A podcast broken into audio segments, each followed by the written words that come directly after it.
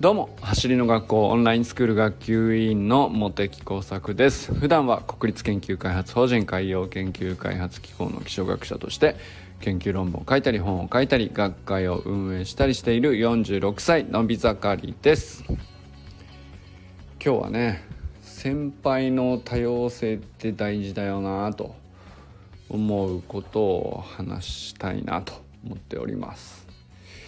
まあとにかく人生にはいろんな先輩がおられて あの年上年下関係なくて、まあ、僕が言いたいのはそのその道での先輩っていう意味ですね。なんかオンラインスクールで行けばあの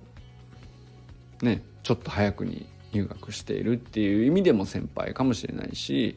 まあ後から入学したとしても陸上経験が長ければその人は先輩でしょうし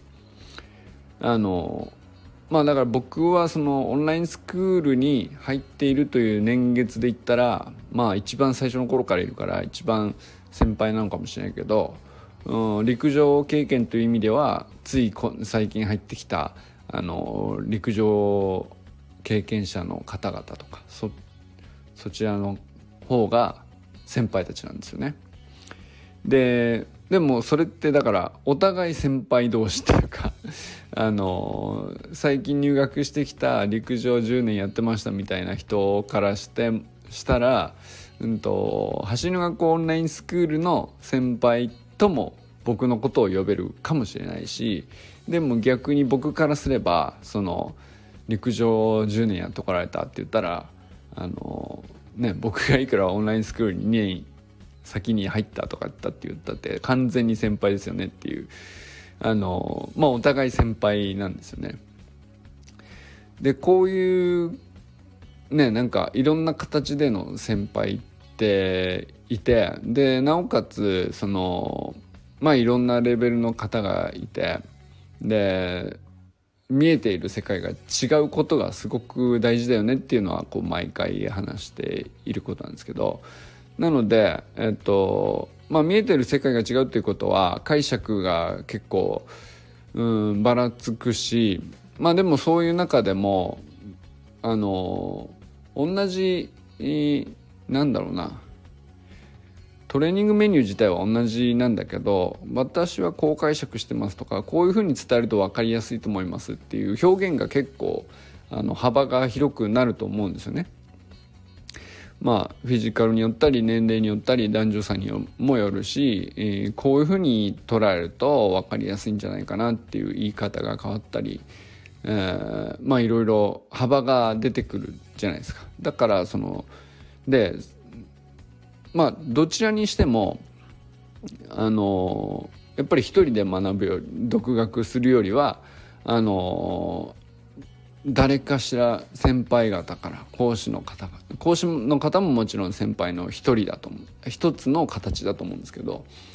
ででもその一人の講師が言った正確な説明っていうのが必ずしもうんと響くかどうかは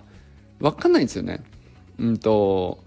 確率は高いんですけど分かりやすいであろう確率は高いんですけど。かといって、えー、じゃあその分かりやすい一人がいればでその人の話だけを聞いていればあの常に進化が保証されるかって言ったらうーんなんだろうな。分かんない時は分かんないっていうね。これはあの難しくて。でまあだからそのいろんな習熟度だったりいろんな理解度の先輩方がいてでいろんな人から、まあ、説明実はあんまりうまくないのかもしれないけどでもそっちの方がしっくりきたりとかっていうことって全然ありえると思うんですよね。だからその多様性とか幅があった方がいいなって思うんですよ。自分にとってあこの人が人生の先輩だとかトレーニングとしての先輩だとかあ陸上経験者でもそうだしとかえー、まあだから何だったろうなそのトレーニングだけじゃなくて、まあ、怪我ということに対してあの たくさん怪我した経験がある人はねなんかそういう意味での先輩ということもありえるかもしれないじゃないですか。怪我した時にどう過ごすかとか怪我からどう復帰するかとか、まあ、そういう話もあるかもしれないし。まあいろんなあの先輩があの多様な種類いた方がよくて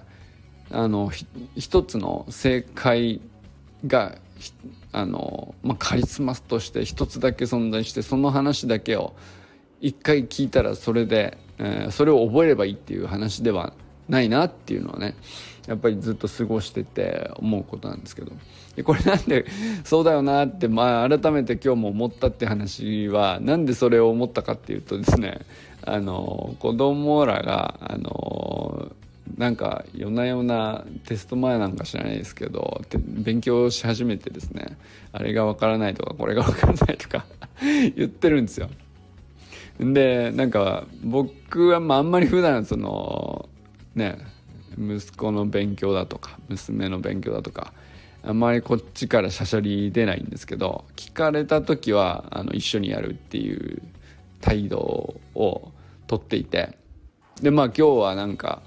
あの、まあ、まず中2の息子から中3の息子からあのこれが分からんと。聞かれてまあこういうことじゃねえかなと。それだったらこういう説明だったらだからなんかその理科の話だったんだけど、うんと、答えは書いてあるから、まあ、答えがそれであることは覚えわなんていうかわそれが分かんないわけじゃないんですけどどう解釈したらそれがあの納得のいく答えになるのかっていうところに納得する道しるべがよく分からんと。でその解説もうんとその問題集にはちゃんと書いてあってこうだこれこれこうだからこれが正解なんだよというふうに書いてあるわけですよ。だからまあそれ読めばあのすっきりした話じゃそうなんだけどそれを納得できないと。どういうことなんだみたい な。なんかそういう感じですね。でなんかまあ僕がそれを聞かれたので、えー、まあこういうことを言いたいんじゃないかと、まあ、これだったら納得できるのかみたいな感じでこう表現を少し変えて、えー、伝えてみるわけですよ。でなんかちょっと分かったような分かってないようなってとこになってうんまああの腑に落ちないという状態なんだけどまあちょっとさっきよりはマシになったかもしれないけどもう今度はお姉ちゃんがちょうど帰ってきたからあの高2のお姉ちゃんに話聞いてみると。なって であの高2のお姉ちゃんはあのなんでそんなのパパに聞けばいいじゃんみたいな感じなんだけど まあ俺があのさっき話したのはこういう解説をしたのだがどうも納得してもらえないみたいだみたいななんかそんなことを伝えて。でお姉ちゃんは「ああそうだよね」と、うん「私もそう思う」と。いうことなんだけどままあ僕と同じような解釈の同じような表現のものをもう一度そのお姉ちゃんがわざわざ、えー、弟にするわけですよ。だから ほぼ同じことを別な人から、えー、説明として受け取るわけなんだけどそうするとですねなぜかその2回目のお姉ちゃんから聞いた解説には割とすっきりしているっていうことが起こっていて。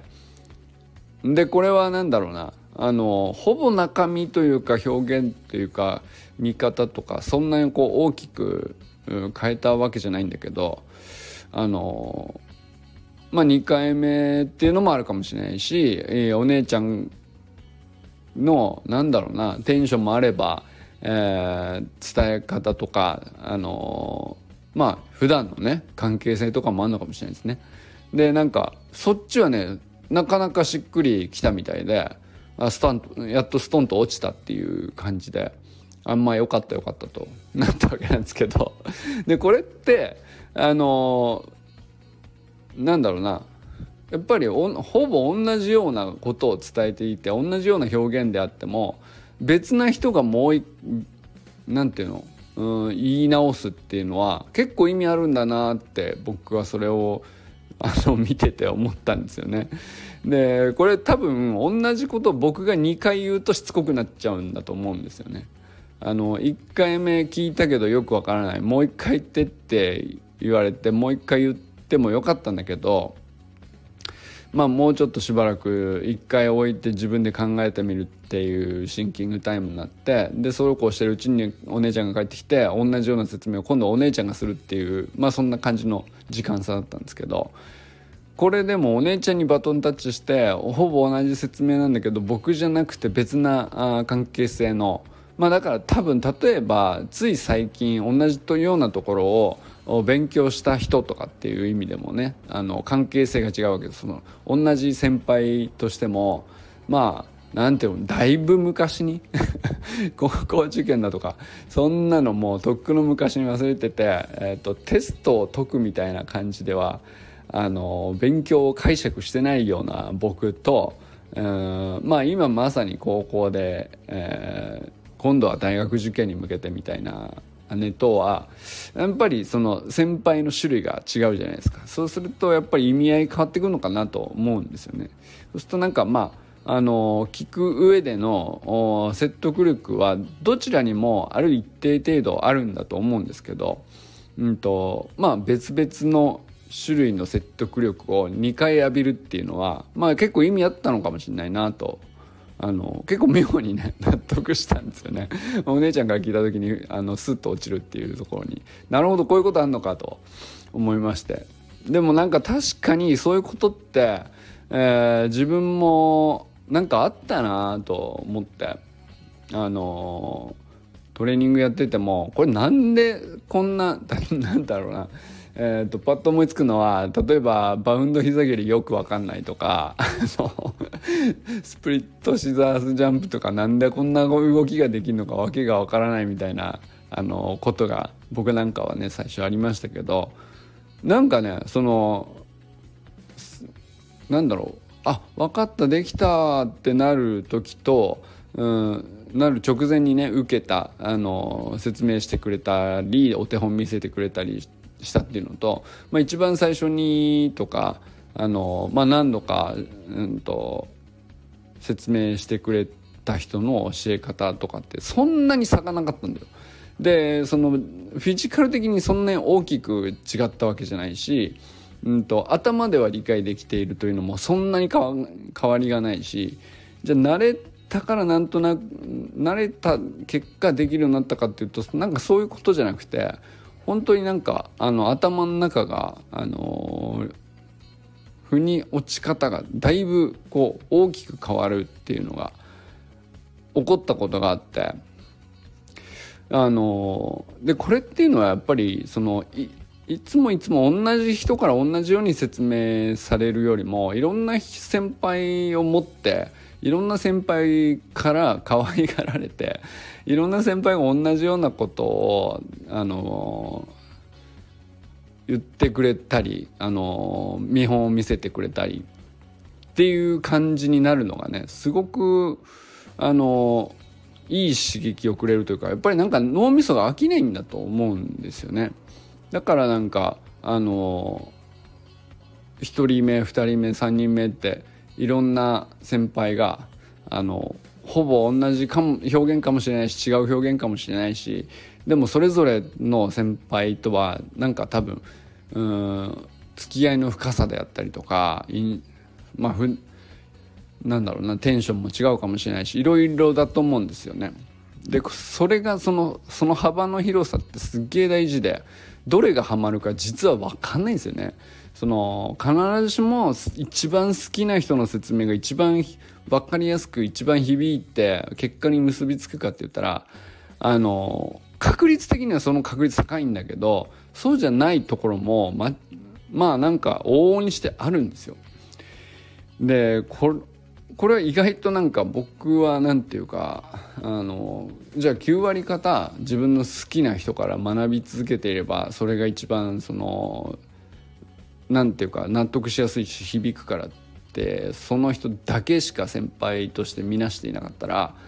でも残りの1割でよく分かんないな腑に落ちないなっていうところがあったとしてそこ打開するのってっ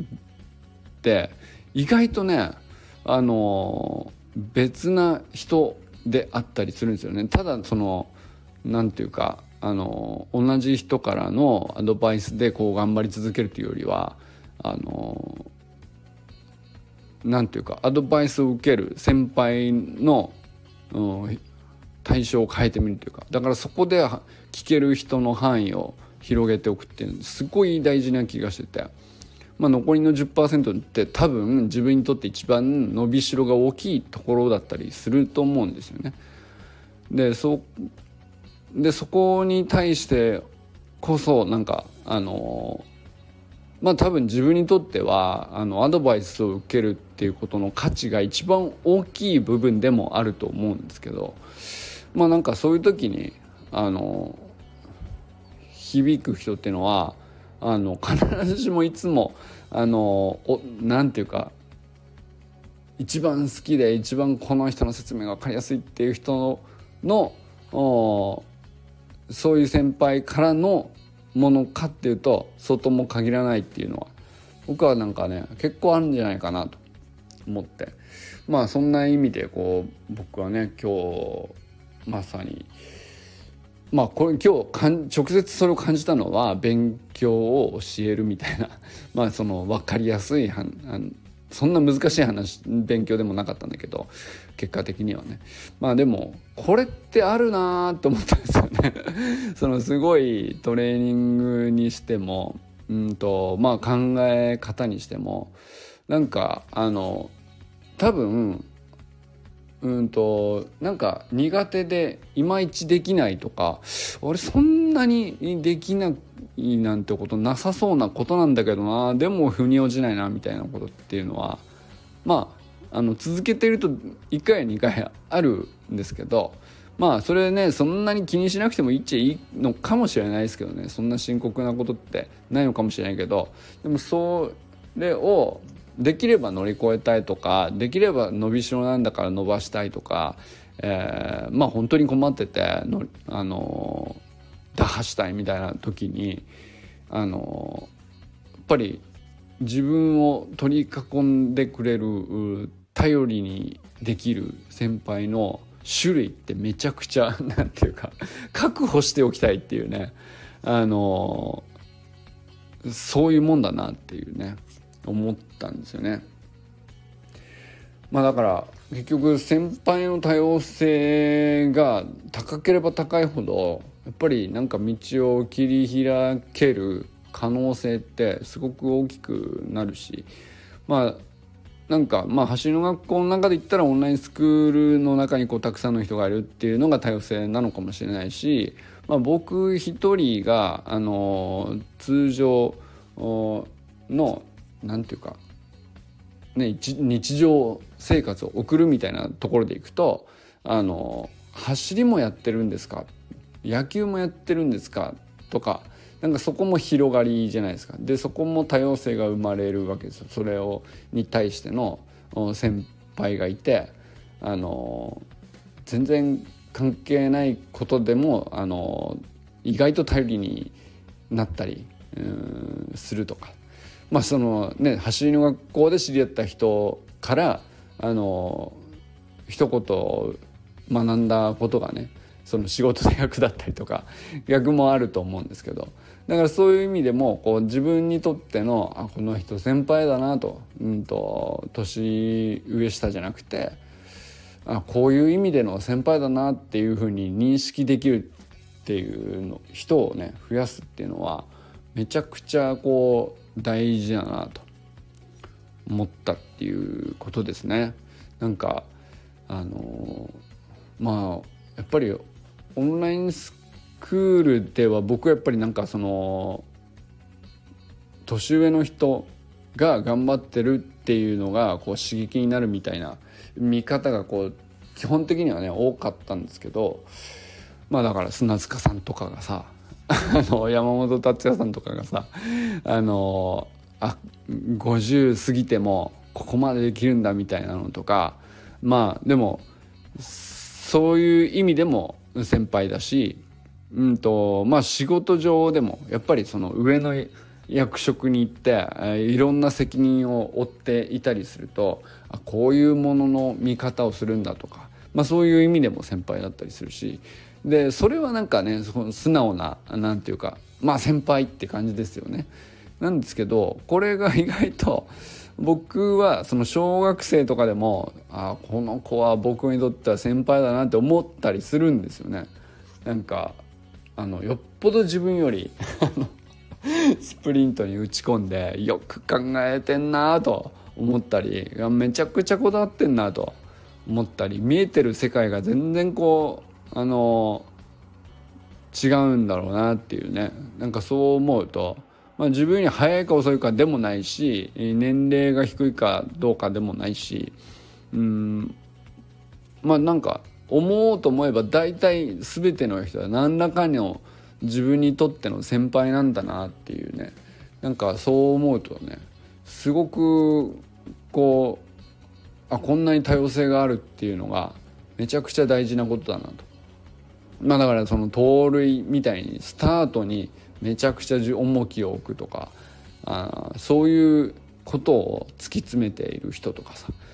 そうじゃなくて、まあ、100m で、えー、スタートと中間疾走とみたいなその、ね、区間を分けて速さを考えているとかって全然違うじゃないですか。でそれはまあなんていうかそれでいくと分かりやすい違いっちゃ違いなんだけどもうそういうことってこう無数に実はなんていうかあってで人によってそのこだわっていたり見えている世界とかその人の周りにいる先輩の種類とかも多分またいろいろだからなんかあの本当にねなんか先輩だと見なした時にあの急にその人からこう流れ込んでくる情報っていうのが多くなるような感じがするんですよね。なんかそれはねすごく、うん、大事な見方だなと